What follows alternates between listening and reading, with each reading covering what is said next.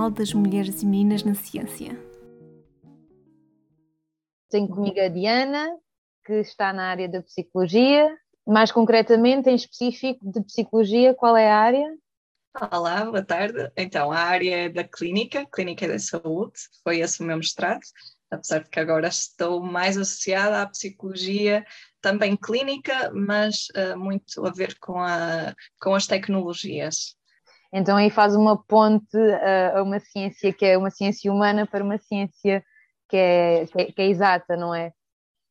No fundo, nós um, o que fazemos continua a ser clínica, psicologia clínica e outras áreas da saúde mental que também estão associadas, uh, mas usamos a tecnologia, a inovação, para como uma ferramenta para nos ajudar a, a alcançar estes objetivos da, da, saúde.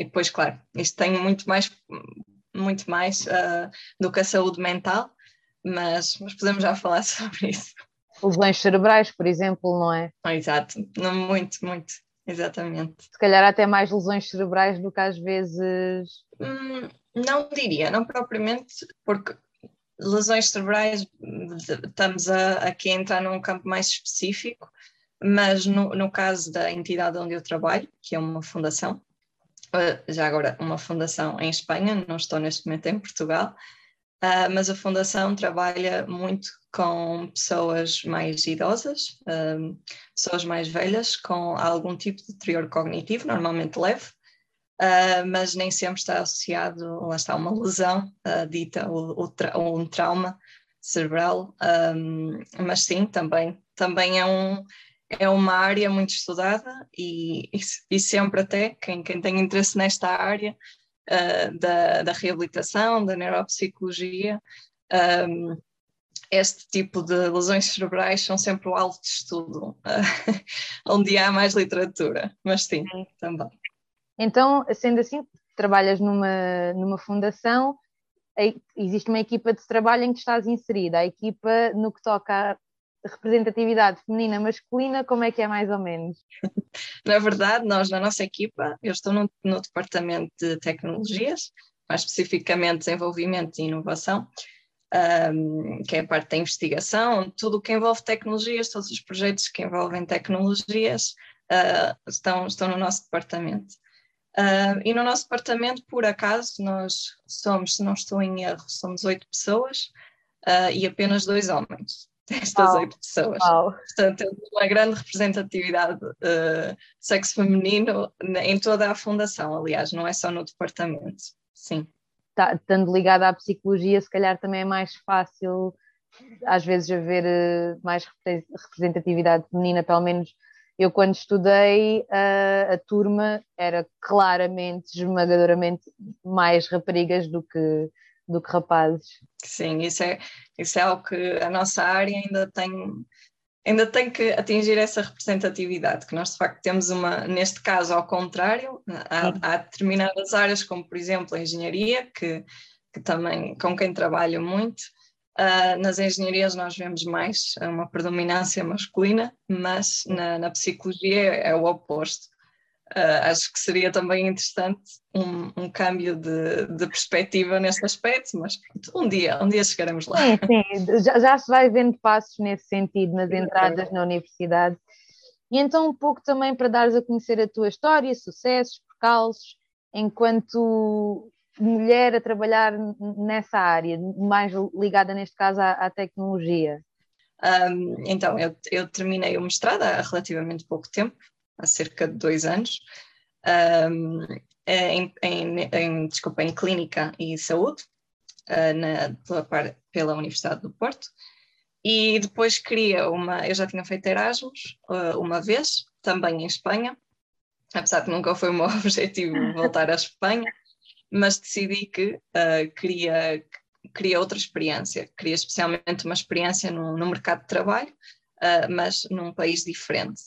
E assim, assim foi. A, universidade uh, ainda tinha esta oportunidade e, e, eu comecei a entrar em contato com várias entidades em duas áreas que eu, que eu gostava muito, que eu gostava e ainda gosto, que é a neuropsicologia, intervenção em crise e catástrofe.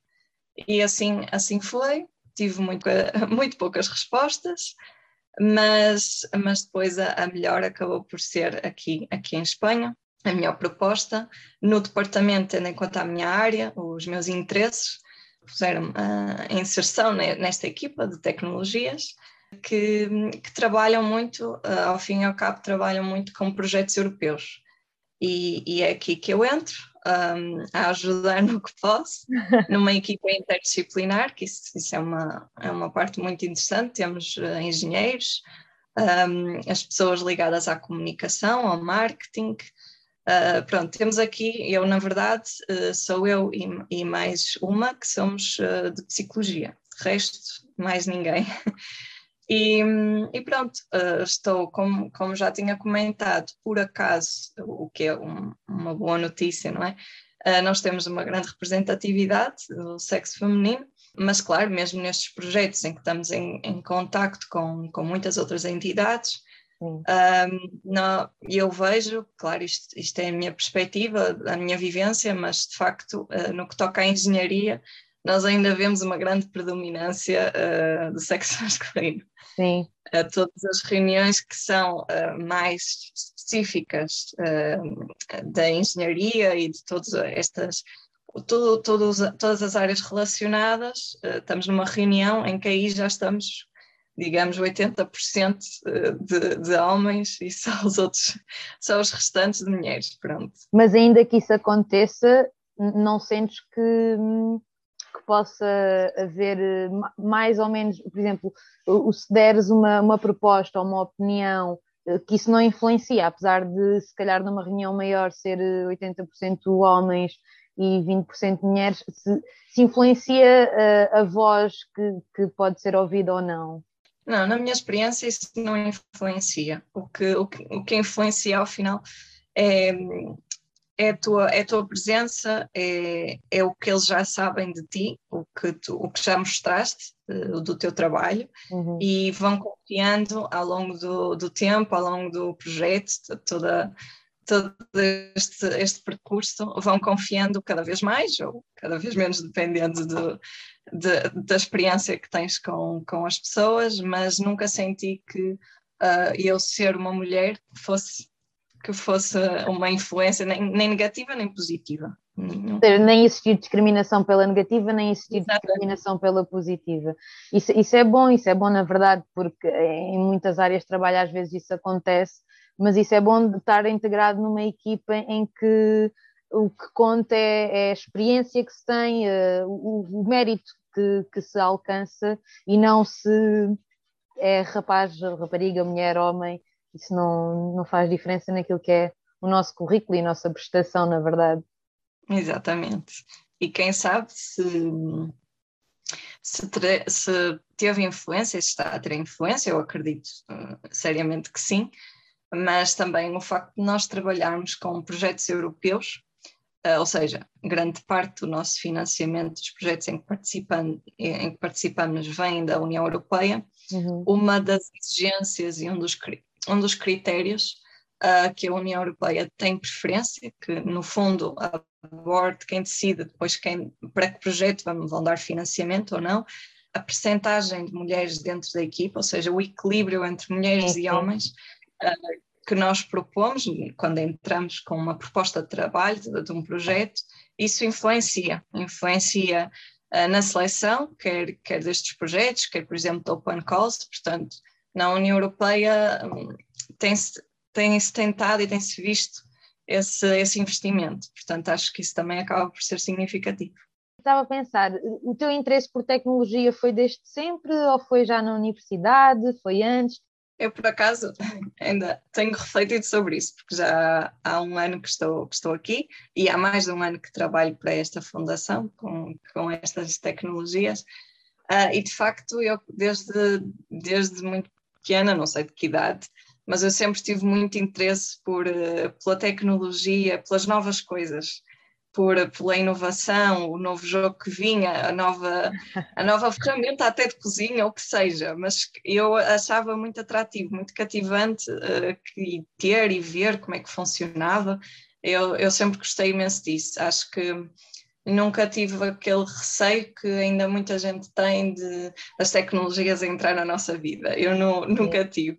Apesar de que há muitas, há muitas coisas que eu pessoalmente ainda me custam, como por exemplo as redes sociais, não, eu pessoalmente não sou muito adepta, mas aí já, já estamos a já, falar Já tem mais a ver com, com a influência humana, aquilo que, a forma como se utiliza e não tanto a ferramenta Sim, em si.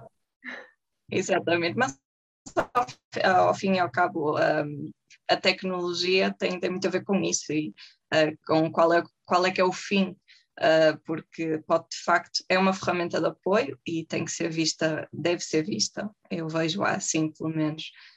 E pronto, e sempre veio, sempre veio desde pequena, uh, portanto, na altura também, claro, separei-me um pouco, digamos assim, desta área, especialmente da neuropsicologia, na, na altura do meu estágio curricular, mas depois surgiu esta oportunidade e, e cá estou eu a aprender todos os dias e, e acho que é uma área muito interessante, aprende-se muito e depois o facto de eu, eu pessoalmente sou da área de psicologia, portanto isto acaba, eu acabo por por não, as minhas tarefas não são aquela psicologia clínica clássica. Sim. Uh, então muita gente fica, pergunta-me, então, mas o que é que tu fazes? Porque tu és psicóloga, mas trabalhas com engenheiros. e há pessoas, incluso, Onde é que encaixa? Sim, eles vêm-me a falar do meu trabalho e perguntam, acham, concluem que eu sou engenheira. Eu, não, não sou engenheira, mas isso é o, é o incrível do, deste tipo de trabalho, é que trabalhamos em equipas interdisciplinares e isso é fantástico e aprendemos imenso e percebemos que seja qual for a área, no nosso caso, psicologia, mas não precisamos nos limitar ao clássico, à psicologia clássica, um, e que podemos fazer muito mais uh, com um curso, com um ensino superior na área da investigação. É até, até porque as áreas em si, uh, apesar de serem normalmente depois de uma licenciatura começa-se a afunilar, mas mesmo quando se afunila, psicologia clínica, dentro da psicologia existe toda uma quantidade de ramificações Exatamente. É. Ok, olha, então muito obrigada por participares no nosso podcast neste dia, também um pouco para celebrar uh, o impacto que tem, que tem feito e o que está cada vez a alcançar mais das mulheres na ciência, as meninas também, na escola, haver mais participação. E muito obrigada então. Obrigada eu, Alexandrina, muito obrigada, especialmente por esta iniciativa, é sempre bom. obrigada eu.